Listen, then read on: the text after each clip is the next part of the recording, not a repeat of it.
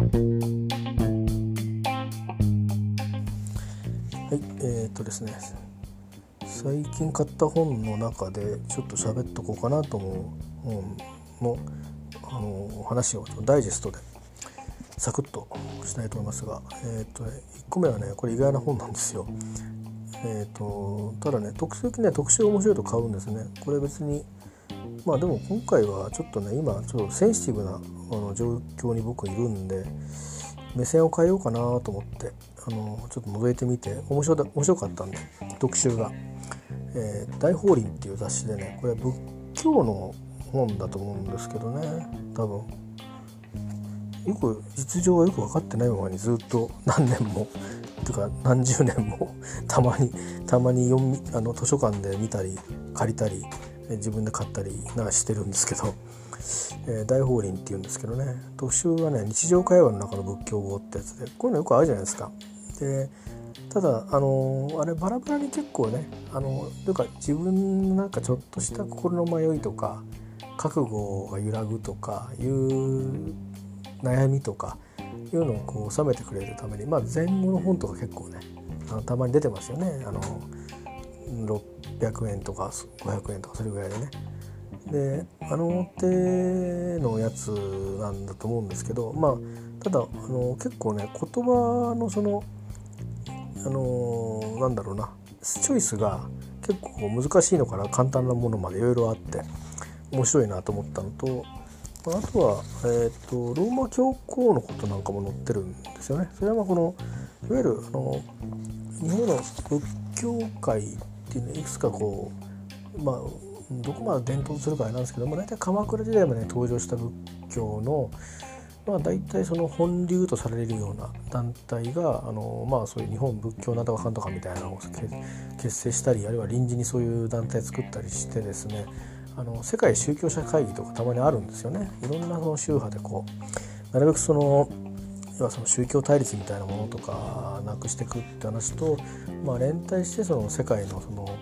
あ諸問題とりわけその、まあ、弱者に対する問題に対してどういうふうに向き合い方していくかとかあるいは価値観みたいなものの共有とか、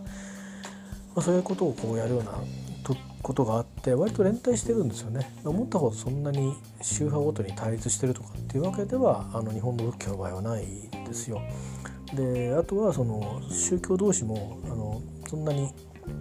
対立してるわけじゃないんですよだし仏教の方があの何か他教他の宗派に対して偉そうにしてるとかっていうわけでもないんですよ。えー、まあそれでいろんなことをそういうふうにそのいろんな仏教の側から見たいろんなことをこう書いてるんでたまに面白いなと思って読んだりしてるんですけど今回特集が面白いんで買いました。それから、えーと、八島先生のですねサラリーマン特急リスニングですね。あと同じく八島先生の黄文社のトイック LR テストの英語が聞こえるようになる本っていうのも買いました。これねこの間花田先生があの風水以外の、えーと、ボランティアやってるってことで、まあ、それに共感したお仲間があのチャリティーイベントをいつも春やってるやつをちょっと臨時にやろうよっていう話になってそれで朝日新聞社出版の方々も立ち上がってくださったみたいであの私たちも参加できるようなイベントを開いてくれたんですけどボラチャリティーイベントねその時に八島先生お越しになっていてでこのディクテーションをやってくれたんですよね。でその時にあの私あのなんとなんとですよ「Do you」が聞こえなかったんですよ。Do you ってね例文はね Do you want, do you want me to だブラブラブラっていうあの to 以降はあの多分これ to 不定詞です、えー、だから Do you know とか Do you が聞こえなかったんですよ。ショックで。でちょっと引っかかってたんですけどたまたま今日医者の帰りに本屋に行ったらその本があったんでどの例文だったんだろうと思ってバーッと探したら穴が違ったんですけど見つけたんですね。僕が聞こえなかったのが。ああそうか。じゃあどっちの本か分かんないけど、うんと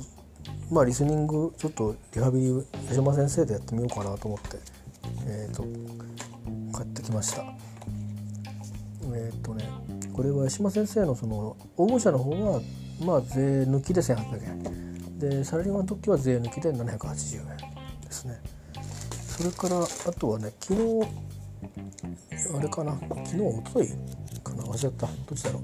えっ、ー、と NHK のねテキストか英語のテキストをね買いましたけどそれは続くかどうか分かりません。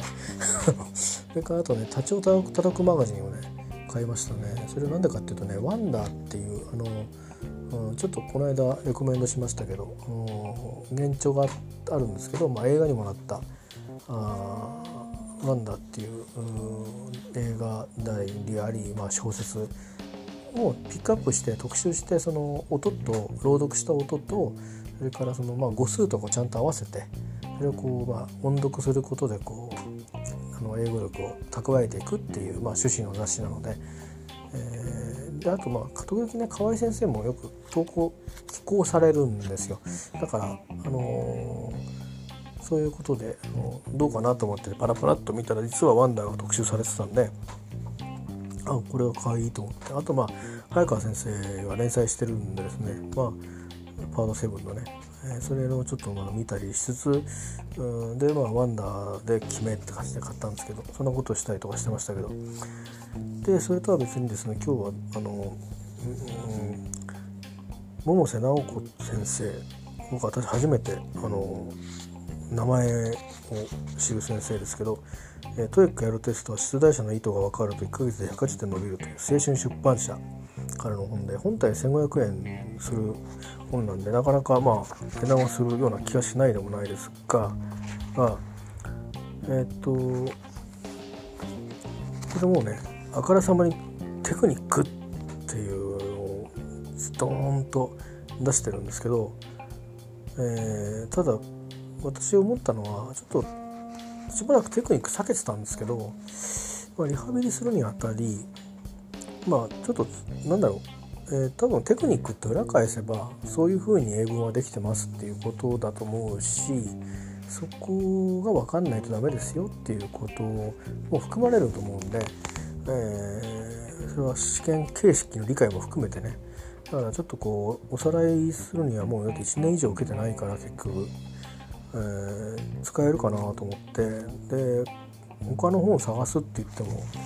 ね、別に何か知ってるのがあるわけじゃないしそんなの探すのに労力かけるのもバカらしいから たまたま今日こ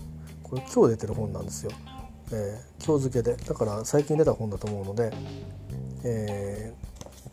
ー、であちょっと買ってみました。でまあパート7の読み方なんかもちょっとあの私が今まで習ってきたのと違うアプローチも入ってたんで面白いかなと思って。どっちかっていうとアイエルツの読み方に近いようなあのうん、あの発想で書かれてるものもあったのでアイルツで僕はあのそういういくつかあのスキミングとかスキャニングとか、えーと、教わったんですけどそれに近いような教わり方は TOEIC のしたことがなされたことがないんですよ。だけどこれはちょっとそれに触れてるんで、まあ、カナダで教えてたってことは関係してるのかちょっと分かんないんですけどね。カナダで教えてたことがあるらしいんですけど、えー、らしいって言って失礼な言い方申し訳ありませんね。ちょっと試してみようかなと思ってゆっくりとね。であともう一個はえっ、ー、とこれ今回買った中で一押し。えっとねこれも英語の特急ですね特急シリーズ。TOEIC エラルテスト戦略特急。すごいでしょ。タイトル戦略特急でね。何？何の特急なのって思いません？戦略特急。スコア育成兵学って。えっとね藍色というか群青色というかねあのそういう本です。あの紫と青と間ぐらいなだからなんだろうねこれ。何色なんだろう。うんでもまあいい色ですよね。いやいいとか悪いとかないそういう問題はない。えー、一応ですねあの復習徹底して復習しましょうねっていうことででこの本、うん、なかなか面白くて。例えば出だしだけちょっとあの言うとね「トエイク対策本が家に積んどく状態」俺じゃねえかっていう。いだいぶ始末始末じゃねえや。処分しましたけど始末って言葉はねたくさん問題で解いてるのにスコア上がらない。俺じゃないかっていうことはない。そんなことないこれ違うな。たくさん問題解いてないから。そもそもそんなにたくさんの問題解くなんて無理。うん。これ俺。だからといって復習は大事と言われても同じ問題解くのは飽きる。俺。そして正直言うと復習のやり方が分かんない私そんな皆さんには勇者の行動口実を解くことご提案しますっていうことで、まあ、いろんなことがこう書かれていくわけなんですけどこの本の面白いのはまあ、パート7まで全部復習が入ってるんでこれ1冊買えばやり倒せばもうこれ以外に復習はいらないと多分言えるぐらい内容が濃いと思いますよ。その他に途中に読み物があってうんと方のとか向かい向かい向かい方英語とか学習のもういろんな先生の本当発言の引用があるんですよ。それは特急シリーズだけじゃなくて例えば大西先生なんかは特急シリーズ書いてないから大西先生なんかの話なんかも出てくるし、えー、まあ大体あの TOEIC の世界で有名な先生はほぼほぼ全員出てきます。えー、というのがあるのは多分この本が初めてじゃないかなと思うんだよねこの引用。うん、でこれがなんかなんていうかな一人で勉強してる人には背中を押してくれるんじゃないかなって思うんですよね。であとはそのここに書いてある先生何者だろうって調べた時に大見が出てくると思うんですよ。えー、っていうことに多分なると思うんですよね。でこの渡辺淳先生、えー、淳さんどっちかな分かんない本当の生涯大学でも教えてるしフリーランスの、まあ、ライターとかもされてるみたいなんで、えー、まあ、もともと出版界の人なんですよね。今フリーランスらしいんですけど、えー、まあ本当にみんななんていうかサラリーマンなのに八島さんもそうでしょ？サラリーマンとかみんなそうなんですよね。あの花田先生は本当英語の専門家だしヒロ先生も英語の専門家ですけど TOEIC の英語学習のね島先生とかこの間の、えー、藤原先生もそうだしみんなサラリーマンですからねであとは大里先生もそうですよねサラリーマンですよね。えー、の傍らっていう割にはだいぶ時間をかけて本を 書かれたり、えー、セミナーにを開いたりあるいは、えー、カウンセリングに出かけていったりとされてますけどこの方もまあそういう感じですよね。別に本業が英語ではないんですよね。でも英語も教えてると。でもこの方のその専門と面白くてあのあそうその前にそうだからその引用してる中でその先生について調べるとそのつながりがねできてくると思うんですよ。多分この先生と出会う人たちは僕らよりも若い人たちが多分あの出会うことになるからそうすると僕らがとほぼ同世代の先生たち、えー、広先生たちとか僕らよりもちょっと下の世代下下の世代っていうか本当にもう何歳か下っていうだけですからほぼ同じ世代なんですよね。でまあ、多分だいぶこう距離がもしかしたらあるかもしれないでそういう、えーと、神崎先生も同い年だしあのまあでもそのその先生たちも TOEIC に取っ組んできてどうやったら満点取れるんだろうってやってきたわけですよね。でそれでそういう先駆者とそのまあこれからなのか、まあえーと、再びなのかっていう人たちをこうつなぐっていうねあの意味もあるしちょっと面白いなと思ってででもなんで買ったのっていうとそれだけで買ったわけじゃないんですよ。これね縁を感じて買ったんですよね。なんだろうと思って気になって手に取ったってこともそうなんだけどそれは多分目立つところに置いてあったかなと思うんですけども、えー、1984年生まれだから、まあ、18歳ぐらい違うんですけどえー、千葉県富津市生まれって書いてあるんですよプロファイルにその本の。おおと思って僕小中高は千葉県君津市これ隣の市なんですけどにいたし、え、よく富津岬までチャリ銀行でみんなでわーっと出かけていってってのしてたしジャンボプールってのがあってね富津岬に。夏はそこのプールに行くみたいなとか、えーと、大人の人に連れてってもらうとかなんとかちゃんのお父さんの車に乗っけてってもらうとか結構あるんですけど隣といってもねチャリンコでも3時間弱ぐらいかかるし車でも1時間弱ぐらいかかった気がしますけどね、えー、どうだったんだろう。そもそもかかった気がしますけど、まあ、そういうふうに縁があったりあとはまあ釣りに行くっつったら普通に行くしね、うん、で潮干狩りも、まあ、行かなくはない、うん、木更津ばっかりとは限らない。割とキスンフッツにも行くし。っていうかあの君津にはあんまり海がないんですよ。あるんですけど正確にはあるんですけどもうほぼあの海っぺたが全部工場になっちゃってるんで製鉄所になっちゃってるんで、え、ちょっとだけあるんですけどね。人見神社の下あたりにあの、うん、堤防があってとかってあるんだけどいわゆる泳げる海っていうのはあんまないんですよね。ちょっとあちょっとあるんですよ。なんか私なんかね満潮の状態で潮干狩りしに行った潮干狩りっていうか買い取り行ったことがあってなんか知んないけどあのまあ、木水なんですけど水がもう結構満ちてるんだけどもだからまあ入ると腰ぐらいまではある状態なんだけど要はこう足でこうやってぐじゅぐじゅぐじゅってやってでバタッと当たったらそれはさりだから取れみたいな感じで野球の監督に連れてってもらったんですけど、ね、それぐらいでねなんかこう長いこう遠浅の砂浜みたいのはえっ、ー、と木更津には今でも多分潮が引けばできるのかもしれないんですけどエリアによっては。えーと、君津にはもうなないんだと思いますね。僕ら少なくとも遊びに行かなかったですね、うん、でだから富津に行くんですね。で富津はいろいろいろんなエリアがあるから佐貫とか大貫とか。で富津岬はどっちかといえば、まあ、青堀からずっと車かなんかを走らせていくみたいな感じだったと思うんですけども、えーまあ、僕はあの僕らはあのダイレクトに自分たちの住んでるところからその富津岬に線を引いたとしたら地図上ねそこをこう突っ切っていくっていう感じですね。割と。割とねほぼほぼそれに近い感じで畑の真ん中ずっと行くとみたいな。あで行くとあのそこの富津岬に続くなんか地元のあの普通の道路にバスも通ってるような道路につながるみたいな感じで途中ずっと畑の中みたいな。なんかそういうね、えー、畑の中のなんか農道みたいなところってくみたいな。ふうにして言ってましたね。なんでまあおおと思ったっていうのは一つ。それから、えー、東京外国大学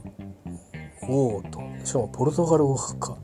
えっていう英語の先生じゃ英語のプロじゃなくてポルトガル語のプロなのかみたいな。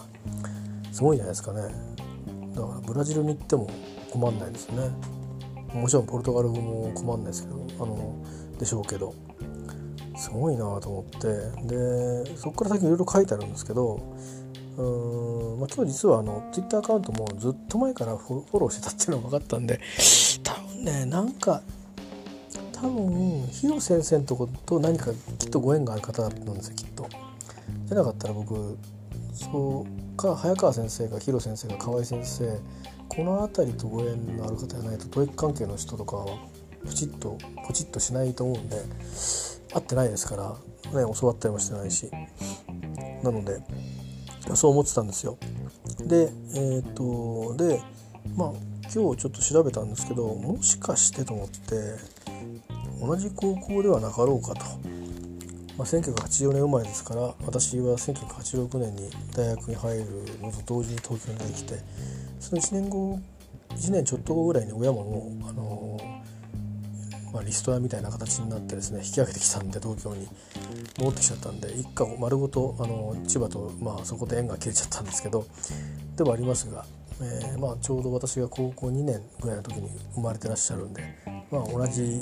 時期一瞬かすってるということでもありご経歴を見るともしかして同じ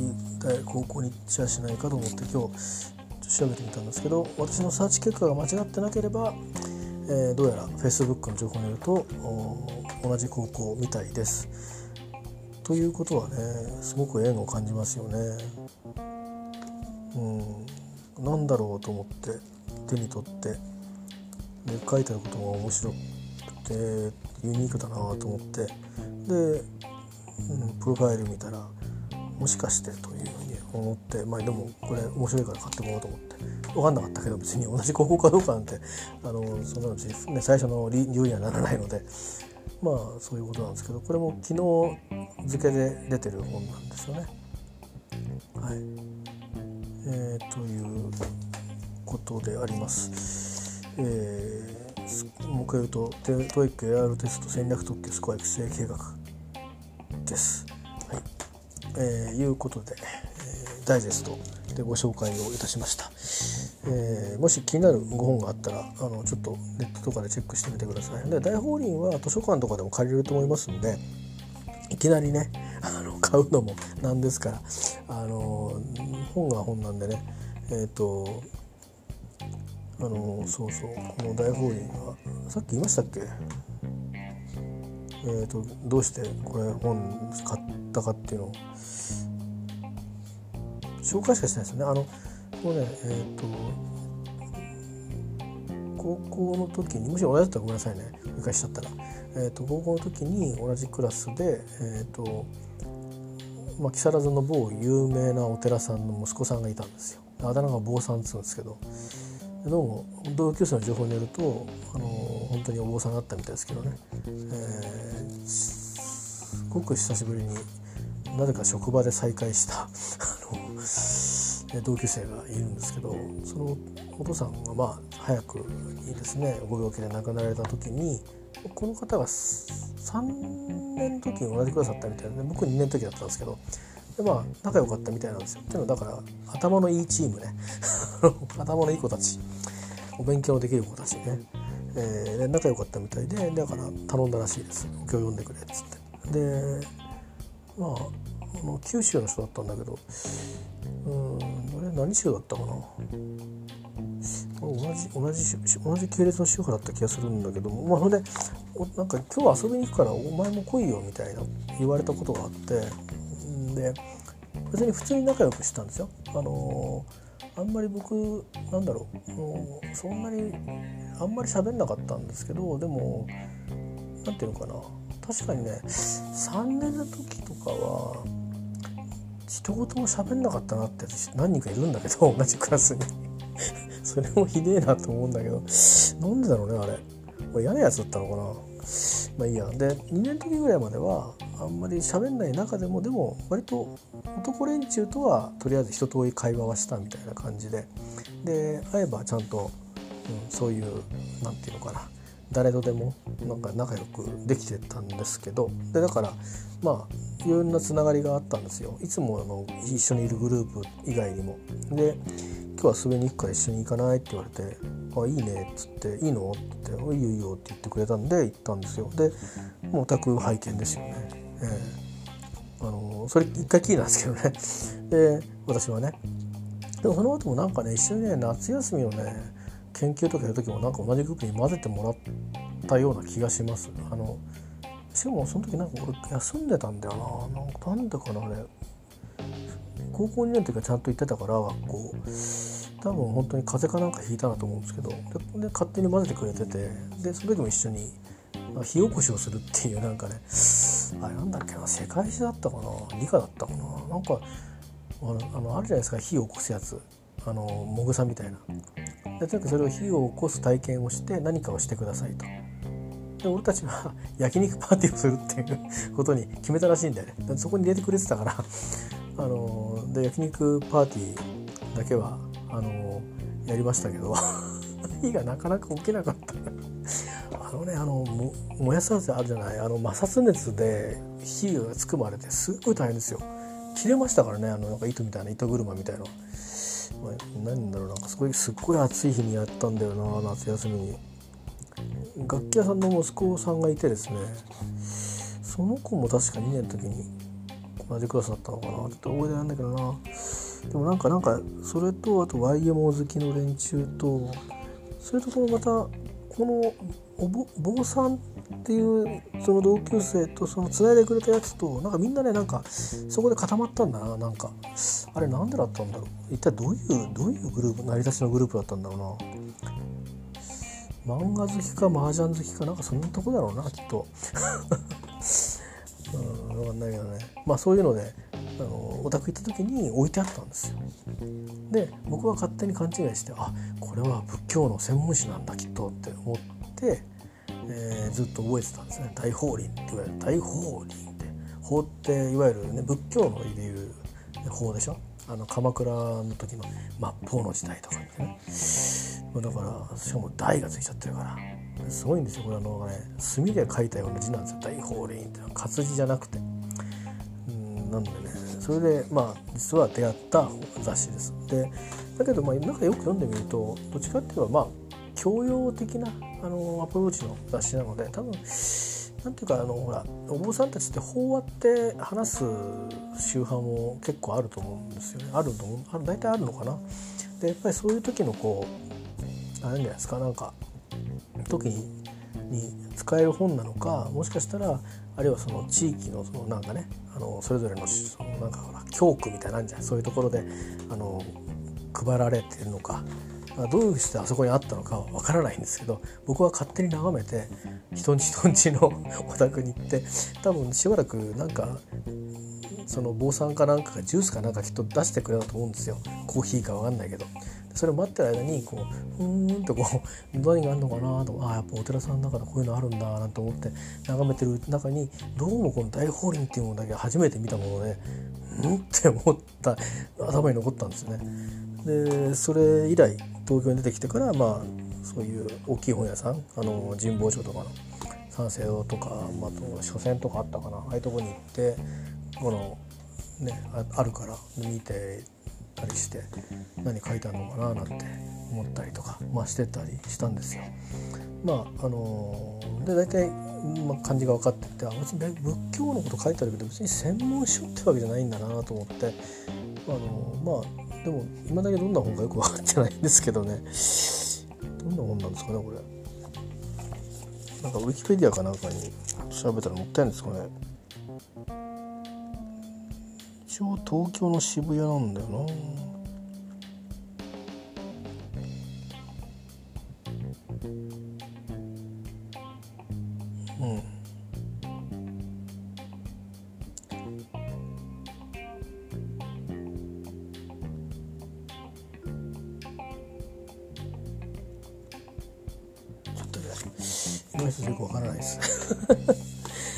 そんな感じでございます。えっ、ー、とこの話はあここまでといたしたいと思います。